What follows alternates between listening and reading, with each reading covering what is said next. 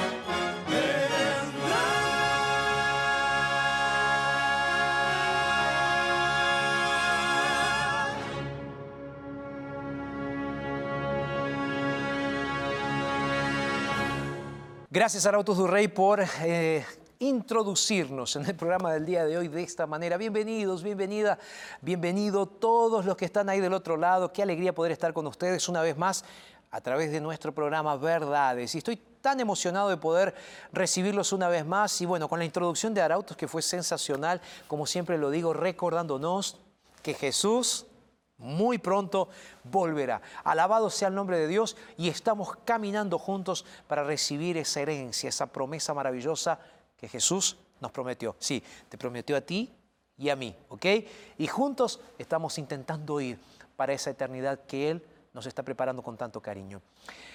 Ahora bien, a veces en ese camino, en ese proceso, tenemos pruebas, tenemos luchas, tenemos dificultades. Y en el testimonio que vamos a pasar el día de hoy, que vas a ver el día de hoy, es una persona que tuvo un accidente gravísimo. Jana Ilson. Jana Ilson pasó por dificultades terribles. Quedó en coma un mes.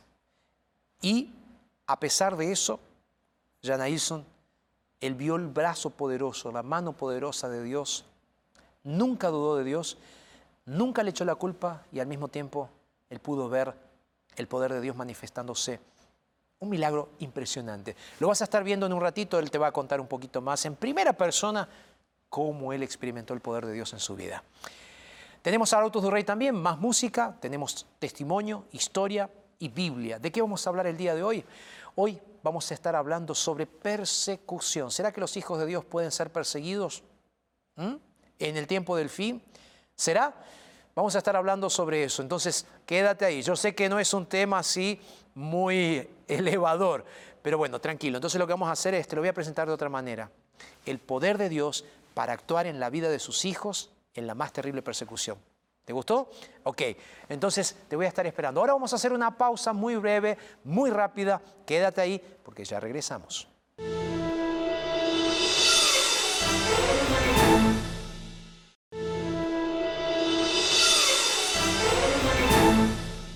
¿Cómo conocí la iglesia? Fue allí en Bahía, en 1996, que yo conocí la iglesia. Un hermano me dio los estudios y yo fui y acepté a Jesús. En realidad yo llegué por causa de la música. Yo vi al hermano que me dio los estudios. Él llegó y yo vi a la esposa de él cantando. Y yo dije, no, tengo que entrar en esta iglesia, tengo que conocer a Cristo. No fue fácil, no. Yo pasé por muchas pruebas. En la iglesia tuve eh, pruebas en casa, en varios lugares, pero yo nunca desistí de mi Señor. Nunca desistí. Yo pasé por muchas pruebas. Cuando yo entré en la iglesia, en realidad mi mamá no quería que yo fuera creyente. Hijo, tú necesitas hacer otras cosas. La iglesia te va a atrapar. Yo hacía aquel pesebre todos los años, eh, ¿sabes? Lo hacía en la época de Navidad para los niños. Pero ella me decía, hijo, no vayas a la iglesia. Entonces el hermano me pasó un mensaje de que debemos dejar el amor del Padre y de la Madre y seguir a Cristo sin abandonar. Yo tomé ese versículo y fui a la iglesia, dejé todo. Solo que enseguida, después de tres meses, eh, perdí a mi mamá.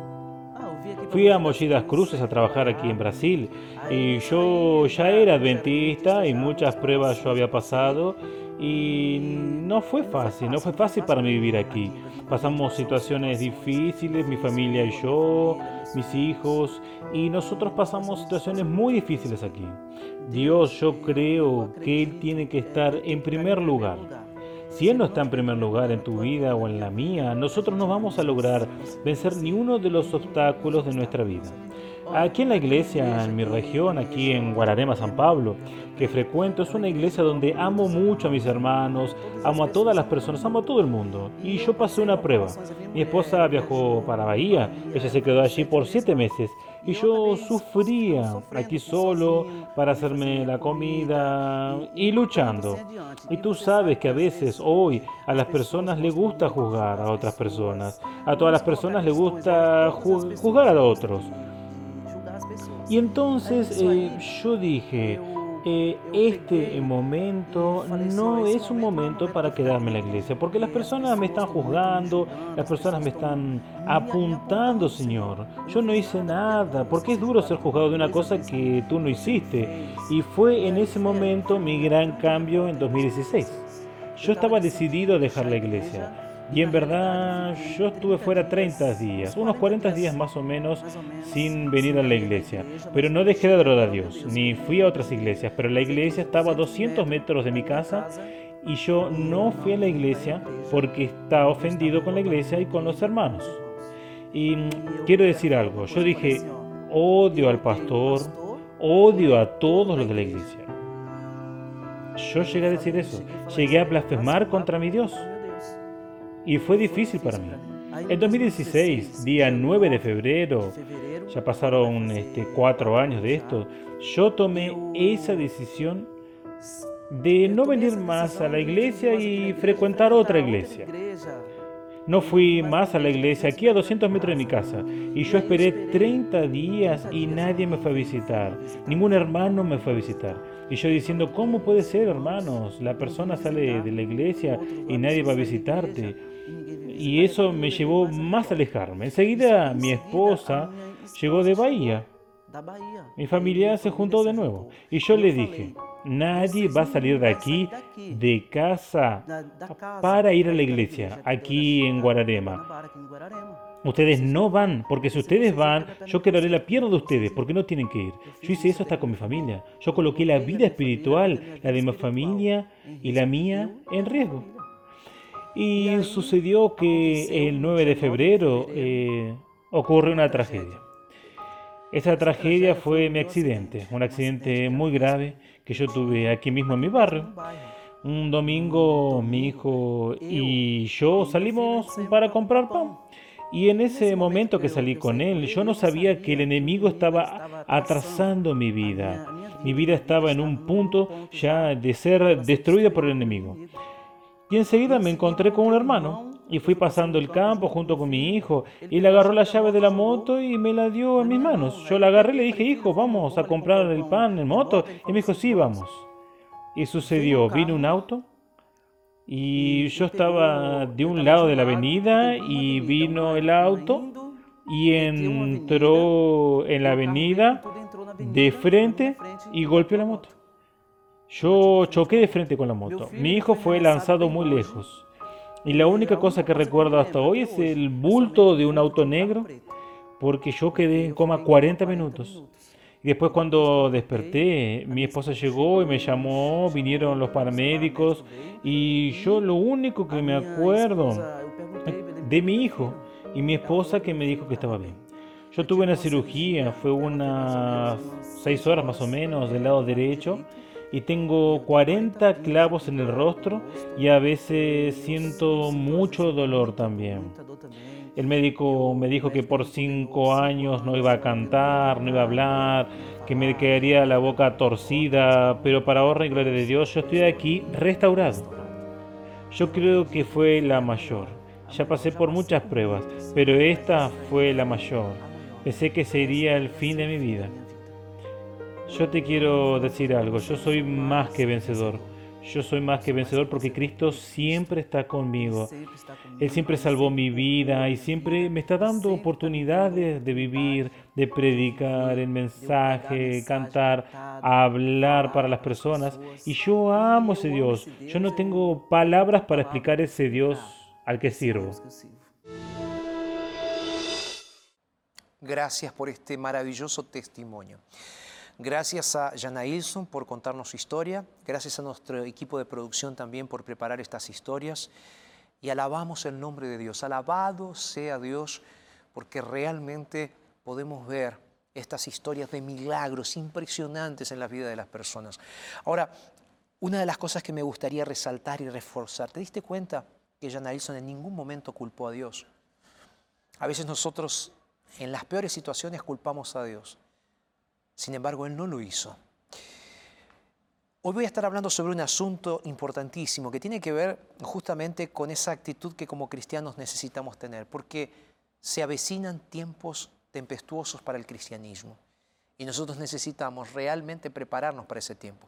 La gran pregunta es, ¿cuál va a ser tu actitud?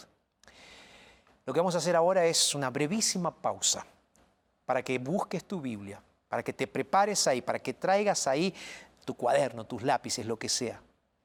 Vengas, te sientes, te prepares y estudies la Biblia junto con nosotros. Vamos a hacer una pausa, yo te voy a estar esperando aquí, ya regresamos.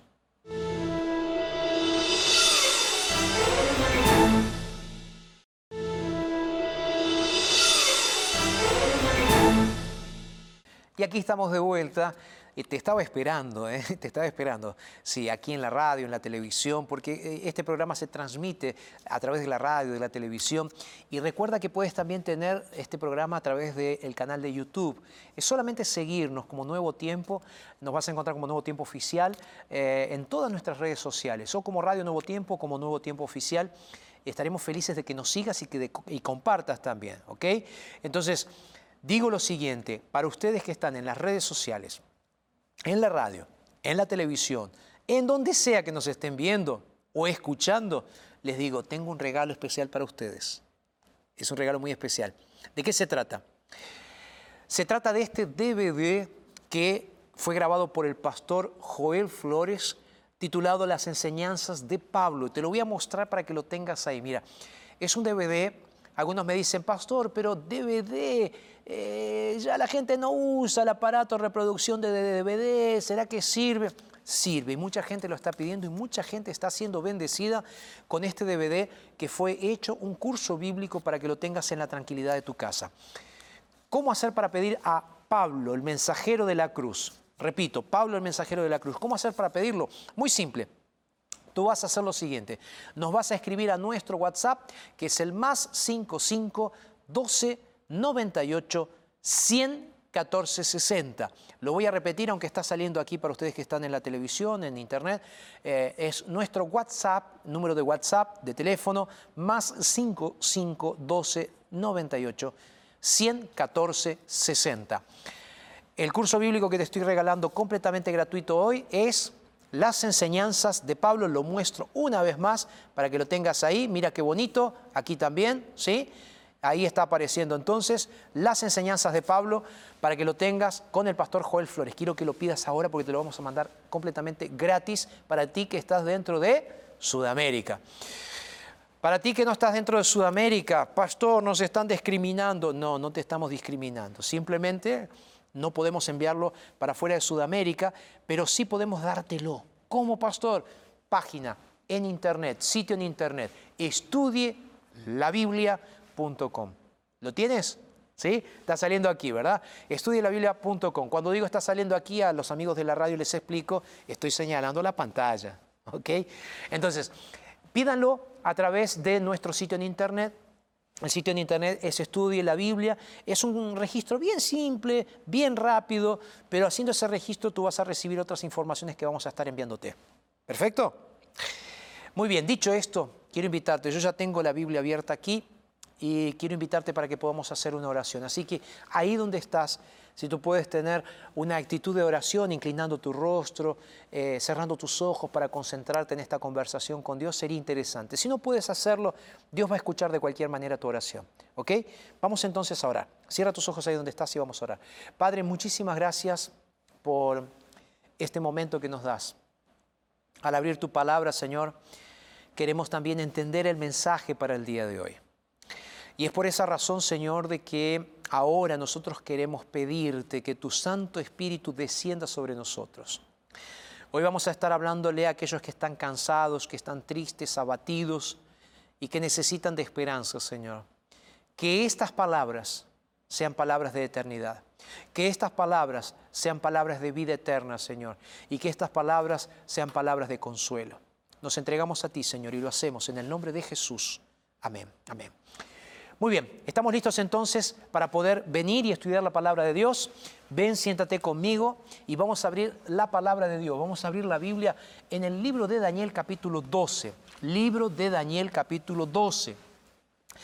Ya lo he mencionado a lo largo de esta temporada que hemos estudiado un poco de Daniel, un poco de Apocalipsis, hemos estudiado el libro de Éxodo también, siguiendo las secuencias ahí, estudiando la historia del pueblo de Israel. Ahora, a mí me gustaría leer junto contigo esta parte de este libro sensacional, que es el libro de Daniel, eh, uno de los libros proféticos más relevantes del Antiguo Testamento. Daniel capítulo 12, la palabra nos dice así, 12 verso 1. Dice, en aquel tiempo se levantará Miguel, el gran príncipe, que está de parte de los hijos de tu pueblo. Y entonces dice, Sigo la lectura, verso 1 del capítulo 12. Será tiempo de angustia, cual nunca fue desde que hubo gente hasta entonces. Pero en aquel tiempo será libertado tu pueblo, todos los que se hallen inscriptos en el libro. Muchos de los que duermen, sigue diciendo, en el polvo de la tierra, serán despertados, unos para vida eterna, otros para vergüenza y confusión eterna. Yo sé que, quién sabe, comenzar el programa del día de hoy con este texto bíblico puede ser hasta un tanto desalentador. Inclusive hice un juego de palabras en el inicio, no sé si lo recuerdas, diciéndote que iba a hablar específicamente sobre el gran tiempo de angustia, la gran tribulación. Y después te dije, no, no, vamos a hablar de la mayor esperanza, del consuelo que el Señor puede darnos. Ahora, necesitamos también, además de hablar cómo, Dios nos cuida, necesitamos hablar también de algo que es importantísimo, que es el tiempo en el cual nosotros estamos viviendo. Vengo explicando a través de esta temporada de verdades, de estos temas que hemos estado teniendo en, últimas, en estas últimas semanas, en estos últimos meses. Venimos hablando justamente de que nosotros necesitamos ser coherentes como cristianos en ir a la Biblia y estudiar la Biblia. Ahora bien, cuando nosotros vamos a textos como Daniel capítulo 12, o por ejemplo, mira, acompáñame, Daniel capítulo 7, que lo he leído en otros momentos, pero quiero releerlo una vez más. Dice que en el último tiempo de la historia de la humanidad se levantará un poder político religioso, en el último tiempo, en el fin de la historia, que dice que hará lo siguiente, hablará palabras contra el Altísimo. Estoy leyendo Daniel capítulo 7, verso 25. Dice así, hablará palabras contra el Altísimo. Y presta atención a esto. A los santos del Altísimo quebrantará y pensará en cambiar los tiempos y la ley. Frase que me interesa destacar. Dice, hablará palabras contra el Altísimo y a los santos del Altísimo quebrantará. Tú ya también me escuchaste predicar sobre otro texto bíblico que es el texto bíblico que se encuentra en el libro de Apocalipsis capítulo 13. Búscalo ahí en tu Biblia, Apocalipsis capítulo 13. Verso 7 dice así, se le permitió hacer guerra contra los santos y vencerlos. Y voy a leer un poco más un texto que hemos leído en otro momento, pero no en esta temporada, dando vuelta a la página aquí en Apocalipsis capítulo 13. Dice entonces aquí que se le permitió, 13.15, disculpen, no lo mencioné, dice 13.15, voy a leer el verso 14 también. Dice, engaña a los habitantes de la tierra con señales que se le ha permitido hacer en presencia de la bestia, poder político, religioso. Y dice así, y engañará entonces a los habitantes de la tierra, diciéndoles que le hagan una imagen a la bestia que fue herida de espada y revivió. Verso 15, que es el que me interesa. Se le permitió infundir aliento a la imagen de la bestia para que la imagen hablara e hiciera matar ¿Prestaste atención? E hiciera matar a todo el que no la adoraba. Vamos a repasar conceptos. Estaba leyendo primeramente Daniel capítulo 12, donde dice que habrá en el tiempo del fin, primero se levantará Miguel, dice, que Miguel, proféticamente hablando, bíblicamente hablando, escatológicamente hablando, representa a Jesús. Entonces dice que en el último tiempo Jesús se va a levantar para defender a sus hijos. ¿Cuándo? En un tiempo de angustia. En Daniel capítulo 7 se nos dice que el pueblo de Dios será perseguido por un poder político religioso. En Apocalipsis capítulo 13 se nos dice también que ese poder político religioso va a perseguir a los santos del Altísimo e inclusive se les va a permitir, o se le va a permitir a la bestia, que mate a muchos de los santos del Altísimo. Ahí tú te preguntas y me dices, pastor, ok, pero yo ya tengo suficiente sufrimiento en este momento para que tú vengas y también me hables de más sufrimiento. Eh, yo sé que estás sufriendo, yo sé que quién sabe, acabas de perder un hijo, acabas de enterrar a tu hijo y estás volviendo del cementerio y prendiste la televisión y dices, pastor, necesito un mensaje de esperanza. Mira, aunque parece que el mensaje no es un mensaje de esperanza, es un mensaje de esperanza. Pero necesito hablarte claro también. Porque lo que ya dije en muchas oportunidades, Dios nunca dejará sufrir a sus hijos más de lo necesario. Dios nunca dejará pasar a sus hijos por un sufrimiento más de lo necesario. ¿Por qué te digo esto? Porque Dios, mientras estemos en este mundo, no va a sacarnos el sufrimiento completamente. E inclusive, te digo más, la fidelidad a Dios producirá una cierta persecución. ¿Cómo? Sí. La fidelidad a Dios está profetizado, va a causar en los hijos fieles de Dios un cierto rechazo o un rechazo. Pero pastor, sí. Tú tienes que recordar algo que es importantísimo recordar, que ya lo he dicho muchísimas veces, pero que es necesario que ahora lo releas, lo veas nuevamente, le hagas una relectura. ¿Qué es, pastor? El sufrimiento es parte de nuestra preparación para el cielo. No nos gusta sufrir, no nos gusta llorar, nos hace mal. Ahora, es en el sufrimiento donde nosotros vemos el carácter de Dios manifestado en nuestra vida. Simple. Pastor, ¿eso significa entonces que a Dios le gusta vernos sufrir? No. Estamos en medio de un conflicto. Y ese conflicto, como dice el libro de Apocalipsis capítulo 13, como dice toda la Biblia en realidad, desde Génesis 1 hasta Génesis hasta Apocalipsis 21, 22, la Biblia nos dice claramente que nosotros estamos en un conflicto constante. Y tú y yo estamos en el medio de ese conflicto. Satanás y sus huestes, Satanás, y todo su ejército está peleando contra Dios y su ejército. Apocalipsis capítulo 12 dice eso. Y tú y yo estamos en el medio. Y estando en el medio, a veces hay soldados que sufren un poco más y a veces hay soldados que sufren un poco menos en una batalla. Inclusive, habrá bajas también. Por eso dice que en Apocalipsis capítulo 13, muchos de los fieles de Dios hasta podrán morir. Pero aquí viene la esperanza, donde dice que inclusive, y volviendo a Daniel capítulo 12, verso 2, dice que inclusive aquellos que murieron, siendo santos y siendo fieles al Señor, resucitarán.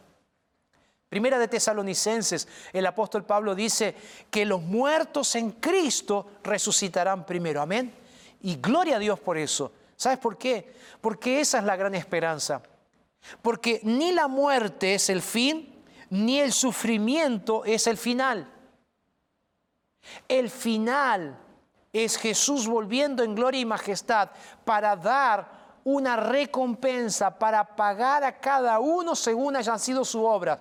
Apocalipsis capítulo 22. Entonces, el Señor está viniendo para qué? El Señor está viniendo para buscar a sus fieles. Fieles que pasaron por un proceso. Sabes, el otro día escribí en mi Twitter una frase pensando justamente en los procesos disciplinarios de Dios. A veces nosotros los cristianos somos como niños malcriados. ¿Qué es un niño malcriado? Es un niño que muchas veces le falta disciplina. Dios no quiere cristianos malcriados. Dios quiere cristianos obedientes y Dios a veces utiliza la disciplina para que nosotros seamos cristianos maduros. Lo voy a resumir de otra forma y con una frase. Dios está queriendo que tú seas un cristiano maduro y no un cristiano malcriado. Es por eso que Dios está permitiendo ese paso. Es un paso. Es un pasar. Es un poco. Pero Dios está preparándote algo mucho mejor. Pero antes de que eso mucho mejor pase, como cristianos vamos a estar pasando por un momento de prueba difícil. Daniel capítulo 12, y lo leí, dice que es un tiempo de angustia cual nunca hubo. Un tiempo de persecución. Y ahí puede surgir la pregunta, pastor, ¿por qué esto va a surgir? Tomando las palabras de Jesús. Cuando Él dijo que cuando Él venga habrá una siega, una cosecha, pero que por el momento, en la parábola Jesús dice, por el momento necesitamos que el trigo y la cizaña crezcan juntos, dice. El trigo es aquello de lo cual se saca el producto para hacer la harina, algo bueno. La cizaña es un pasto, es una hierba mala que se parece con el trigo, pero no se puede hacer absolutamente nada. Entonces él dice, por sus frutos los vamos a conocer, pero para eso necesitamos dejar crecer a todos juntos. Y va a venir un tiempo en el cual va a haber un zarandeo, va a haber un tiempo en el cual va a haber una persecución, va a haber un tiempo de angustia en el cual se va a saber quién está de parte de Dios y quién está contra Dios. La gran pregunta que surge es, ¿qué es lo que va a generar eso? Volvemos a Apocalipsis capítulo 13. Lo que va a generar eso es simplemente la adoración.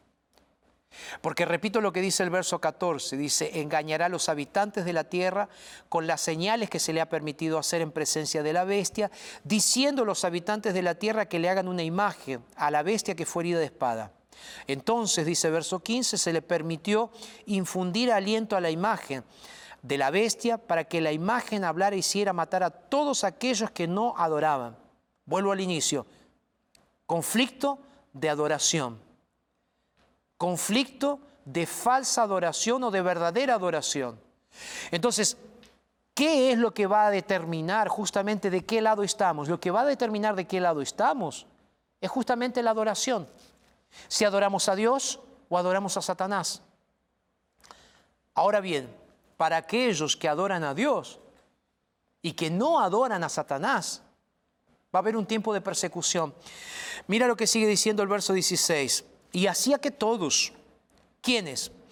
grandes y pequeños, ricos y pobres, libres y esclavos, se les pusiera una marca en la mano derecha, en la frente, y que ninguno pudiera comprar ni vender, sino el que tuviera la marca o el nombre de la bestia, no dice de Dios, de la bestia. Entonces, en ese conflicto de adoración, en ese conflicto de adoración falsa o adoración verdadera, nosotros tenemos que estar de un lado. Pero aquellos que están del lado contrario a Dios van a recibir una marca llamada marca de la bestia. Y parece que para, esos, para ellos va a estar todo bien. Y esa marca los va a representar. ¿Por qué? Porque ellos se inclinaron, se arrodillaron delante de la bestia. Y están siguiendo las enseñanzas del dragón. Pero ¿y los santos? los santos. Los santos van a ser perseguidos. Mira, en el libro de Daniel se nos presenta justamente una historia muy interesante que es una figura, que es un tipo. En teología se usa lo que es el tipo, la figura, y la representación, el antitipo. Entonces, en el libro de Daniel se presenta una historia. ¿Cuál es la historia? Resulta ser que después del sueño del rey Nabucodonosor, el sueño de la estatua, ¿te acuerdas? Esa, cadena profética que fue presentada para Nabucodonosor con una sucesión de reinos, donde comienza con Babilonia, continúa con Medopersia, Grecia, Roma y así hasta llegar a la venida de Jesús. Muy bien, Nabucodonosor entonces decide hacer una estatua, no solamente con la cabeza de oro, sino completamente de oro. Y Nabucodonosor tomó una decisión. Él dice, yo voy a pedirles a todos que me adoren. Daniel capítulo 3. A todos. Entonces, él hace en la llanura de Dura, el nombre es Dura, la llanura.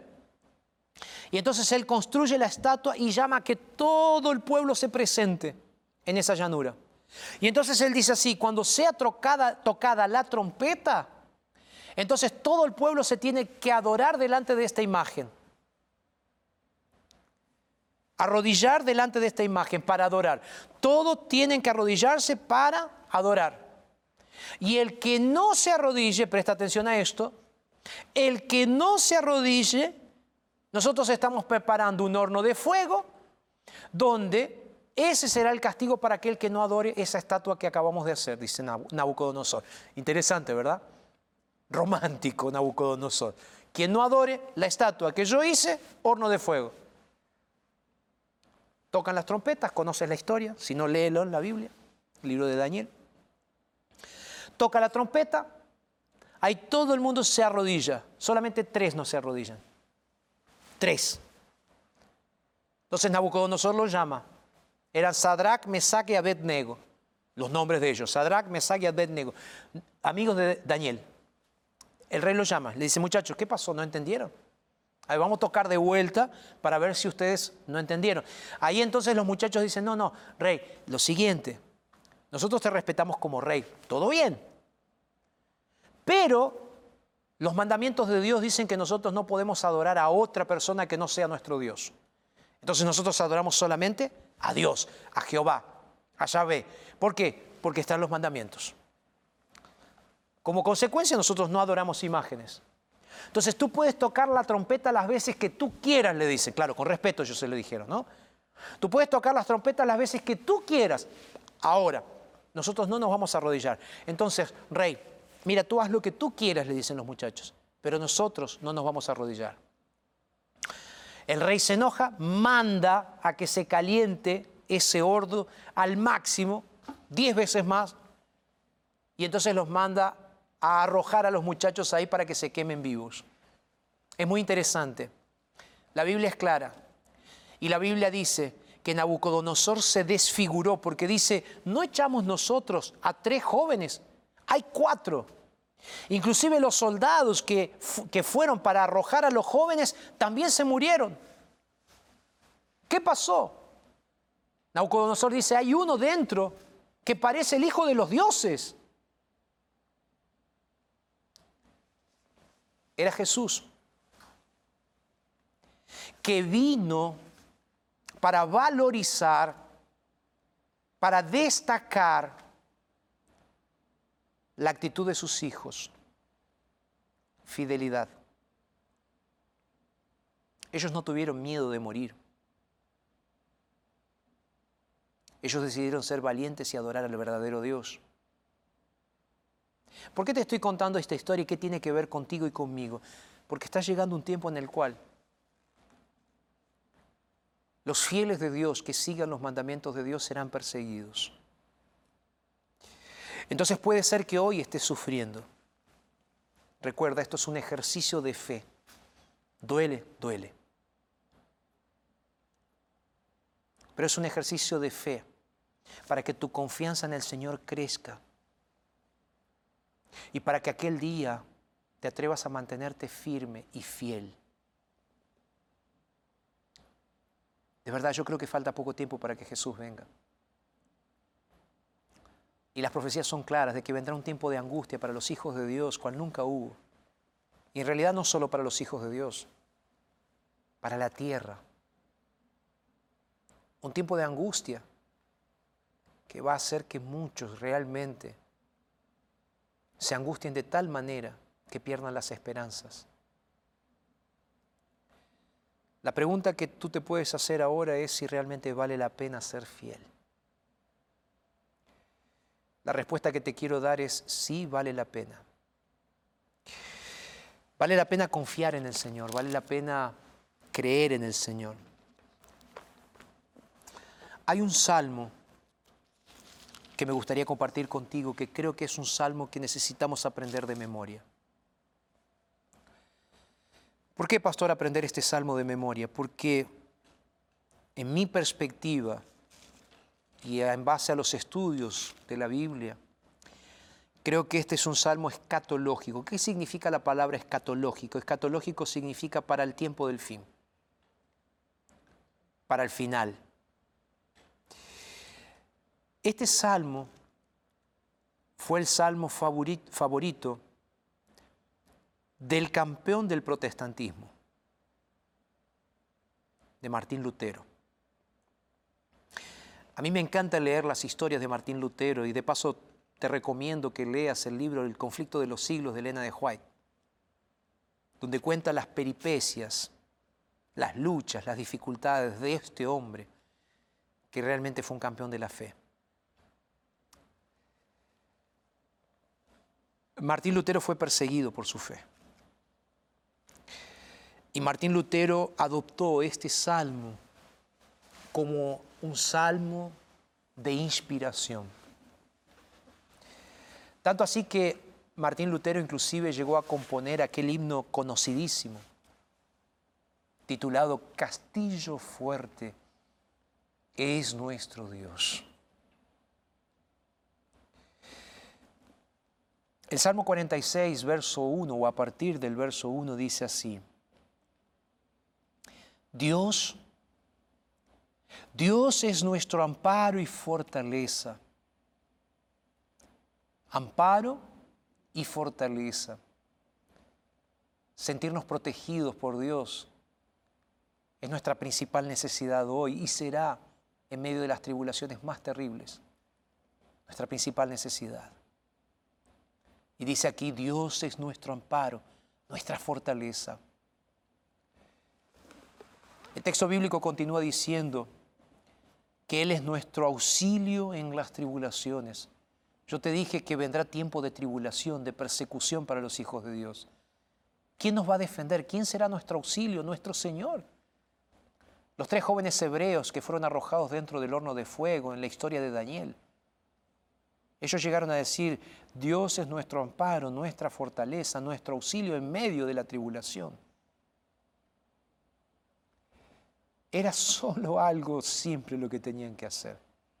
Si paras para pensar, era solo arrodillarse cuando tocara la trompeta. Ellos podrían decir, en mi corazón estoy adorando a Dios. Sin embargo, adoración tiene mucho más que ver con lo que hacemos y con lo que inspiramos a otros que solamente con lo que sentimos. Porque lo que creemos se expresa a través de lo que hacemos. El Salmo 46 continúa diciendo, por tanto, no temeremos. Y ahí agrega, no temeremos aunque la tierra sea removida y se traspasen los montes al corazón del mar. Aunque bramen y se turben sus aguas y tiemblen los montes a causa de su braveza. Sabes, cuando tú vas al libro de Apocalipsis vas a encontrar que justamente aquí se describe en el tiempo final, en el tiempo del fin, catástrofes naturales como las que aparecen aquí en el capítulo 46 del libro de los Salmos, o el Salmo 46. Sin embargo, el salmista dice, Dios es nuestro amparo y fortaleza, nuestro auxilio en las tribulaciones. No temeré, aunque la tierra sea removida. Sigue diciendo, del río sus corrientes alegran la ciudad de Dios, verso 4, el santuario de las moradas del Altísimo. Y sigue diciendo, Dios está en medio de ella y no será conmovida. Dios la ayudará a clarear la mañana. Y entonces sigue diciendo, verso 6, bramaron las naciones, titubearon los reinos, dio él su voz y se derritió la tierra. ¿Sabes? Esto es nada más y nada menos que una visión profética y apocalíptica hecha por el salmista de lo que Dios va a hacer en el futuro de la tierra. Antes de que Jesús venga, las catástrofes naturales serán terribles. Lo que va a suceder en la ecología, y ya está sucediendo, lo que va a suceder en la política, que ya está sucediendo, en la moral, lo que está sucediendo. ¿Sabes? Avalará al mundo de tal manera que la gente no sabrá para dónde ir, para dónde correr. Pero cuando nosotros los hijos de Dios veamos esto, nosotros vamos a decir, Dios es nuestro amparo, nuestra fortaleza. No temeré. Porque lo que está viniendo, según dice el salmista aquí también, es la ciudad de Dios. ¿Cuál ciudad? La Nueva Jerusalén. De paso, aquí en el verso 5 dice que en medio de ella cruza un río. Y en la Jerusalén actual no cruza ningún río. Sin embargo, cuando vas al libro de Apocalipsis, en el libro de Apocalipsis dice que habrá un río, en cuyas márgenes habrá un árbol Está hablando de la herencia eterna que el Señor nos está preparando, un futuro. Entonces, está hablando de lo que va a pasar aquí, pero está hablando al mismo tiempo de lo que Dios está preparando para sus hijos fieles, obedientes. El Salmo continúa diciendo, Jehová de los, ejércitos está con nosotros. Nuestro refugio, verso 7, es el Dios de Jacob. Venid, Vean las obras de Jehová que ha hecho portentosos en la tierra, que, que hace cesar las guerras hasta los fines de la tierra. Y sigue diciendo, estad quietos y conoced que yo soy Jehová, en una referencia clarísima al pueblo de Israel, cuando les dicen yo los voy a defender, Éxodo capítulo 14. Así dice entonces también Jehová de los ejércitos está con nosotros. Nuestro refugio, termina diciendo el salmista, es el Dios de Jacob. Más allá de que este era un salmo que los judíos cantaban, recordando la liberación que Dios había hecho en el pasado de Egipto, de los asirios y de todos sus enemigos. Este es un salmo que fortaleció a un hombre como Martín Lutero, que lideró la obra protestante en el siglo XVI. Pero es el mismo salmo que puede darte esperanza hoy en medio de tus luchas más terribles, tus luchas personales y en un futuro muy próximo, muy, muy próximo, en nuestras luchas como pueblo de Dios. Esas luchas que vendrán por causa de la tribulación, por causa de la persecución a los hijos fieles de Dios. Por eso te digo, este es un mensaje de realidad y de esperanza. Porque más allá de que todo esto vendrá y no tardará, hay una realidad. Dios es nuestro amparo y fortaleza. Él es nuestro auxilio en medio de las tribulaciones. Y como termina diciendo el Salmo, Jehová de los ejércitos está con nosotros. Nuestro Dios es nuestro refugio. Si tienes miedo, si todo esto que estoy diciendo te da miedo, este es el momento de correr a los brazos de Jesús y decirle, Señor, no quiero temer, abrázame Señor, porque tu poder me va a defender. Ese es el Dios en el cual creo. Ese es el Dios en el cual tú y yo tenemos que estar confiados y seguros. Ese es el Dios que va a darte tranquilidad al corazón. El Dios que te va a dar la capacidad de avanzar de forma diferente, de forma feliz, y te va a dar un nuevo corazón para que esperes la venida del Señor con alegría y no con tristeza, con alegría y no con miedo. Arautos du Rey va a cantar ahora. Y después de ellos, yo voy a hacerte una invitación más y voy a orar por ti, para que Dios quite tus miedos, para que Dios saque tus miedos. Vamos entonces a escuchar Arautos y después voy a orar por ti.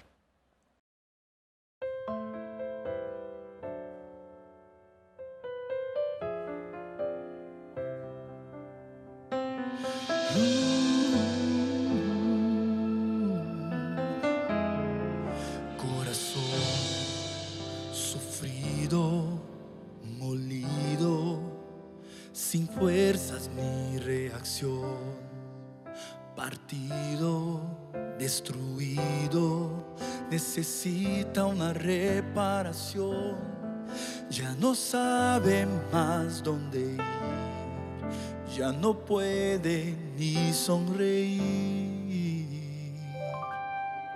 Corazón pesado y dañado, viviendo en aflicción, muy solo, vacío sediento de amor y atención, buscando una explicación, va sin rumbo, sin dirección. Él puede restaurar tu corazón, reescribir cualquier canción que el pecado silenció.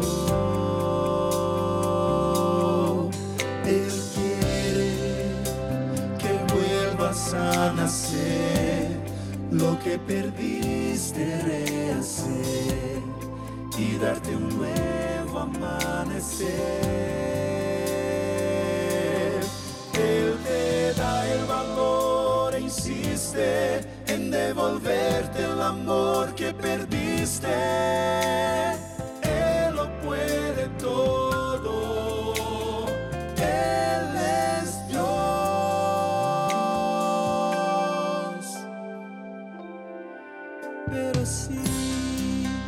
Estás triste y resistes, dices no a ese amor que llama, que invita, que te busca como un pastor.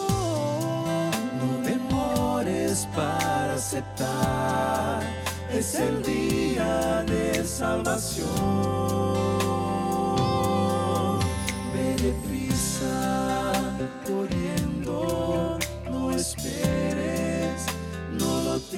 Dejes para después.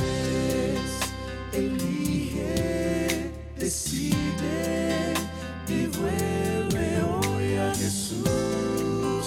No importa lo que pasó, lo que importa es lo que vendrá.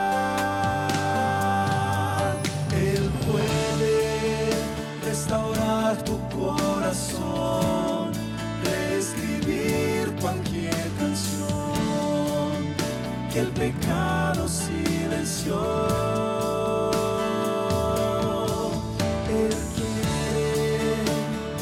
Vuelvas a nacer, lo que perdiste rehacer y darte un nuevo amanecer.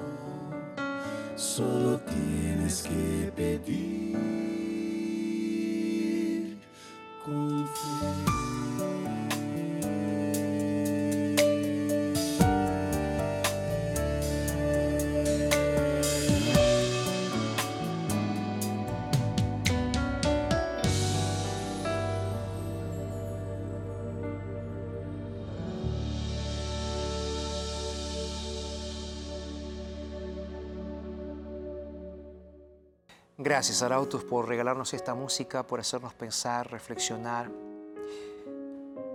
y especialmente tomar decisiones, ¿verdad? Déjame leerte un último texto bíblico, Apocalipsis capítulo 2, versículo 10. La Biblia dice así, no temas lo que has de padecer. Da miedo, da miedo. Pero Jesús te dice, no temas lo que vas a padecer. Se viene algo difícil. Y él dice así, el diablo echará a alguno de vosotros en la cárcel para que seáis probados. Y tendréis tribulación, dice aquí por diez días. Más allá de que este mensaje fue específico para un momento de la historia profética, creo que es relevante para nosotros hoy. Y Jesús termina diciendo así, sé fiel hasta la muerte y yo te daré la corona de la vida. Y en el versículo 11 dice, el que tiene oído, oiga. Preste atención. Lo que el Espíritu dice a las iglesias, el vencedor no sufrirá daño de la segunda muerte. Puede ser que Satanás y sus seguidores tengan poder ahora Puede ser que el sufrimiento y la tribulación llegue ahora. Pero una cosa es cierta, los que confían en Jehová no sufrirán la muerte eterna y yo me abrazo a esa promesa. Quiero dejarte esa promesa. El Señor está cuidando de ti, va a cuidar de ti, porque Él te ama tanto, que Él quiere verte, Él quiere abrazarte. Solo una cosa te pide, sé fiel, hasta en las más mínimas cosas, sin importar las consecuencias. ¿Aceptas? Vamos a orar. Padre, alabamos tu nombre por el mensaje de hoy y nos entregamos a ti, Señor. Lo hacemos en el nombre de Jesús. Amén. Amén. Gracias por haber estado con nosotros el día de hoy. Y gracias también por seguir haciendo posible que estemos al aire. Gracias a ti podemos seguir predicando la palabra de Dios. Y recuerda, lo dijo Jesús y hoy más que nunca lo digo convencido. Lo dijo Jesús en su palabra. Entonces, es verdad.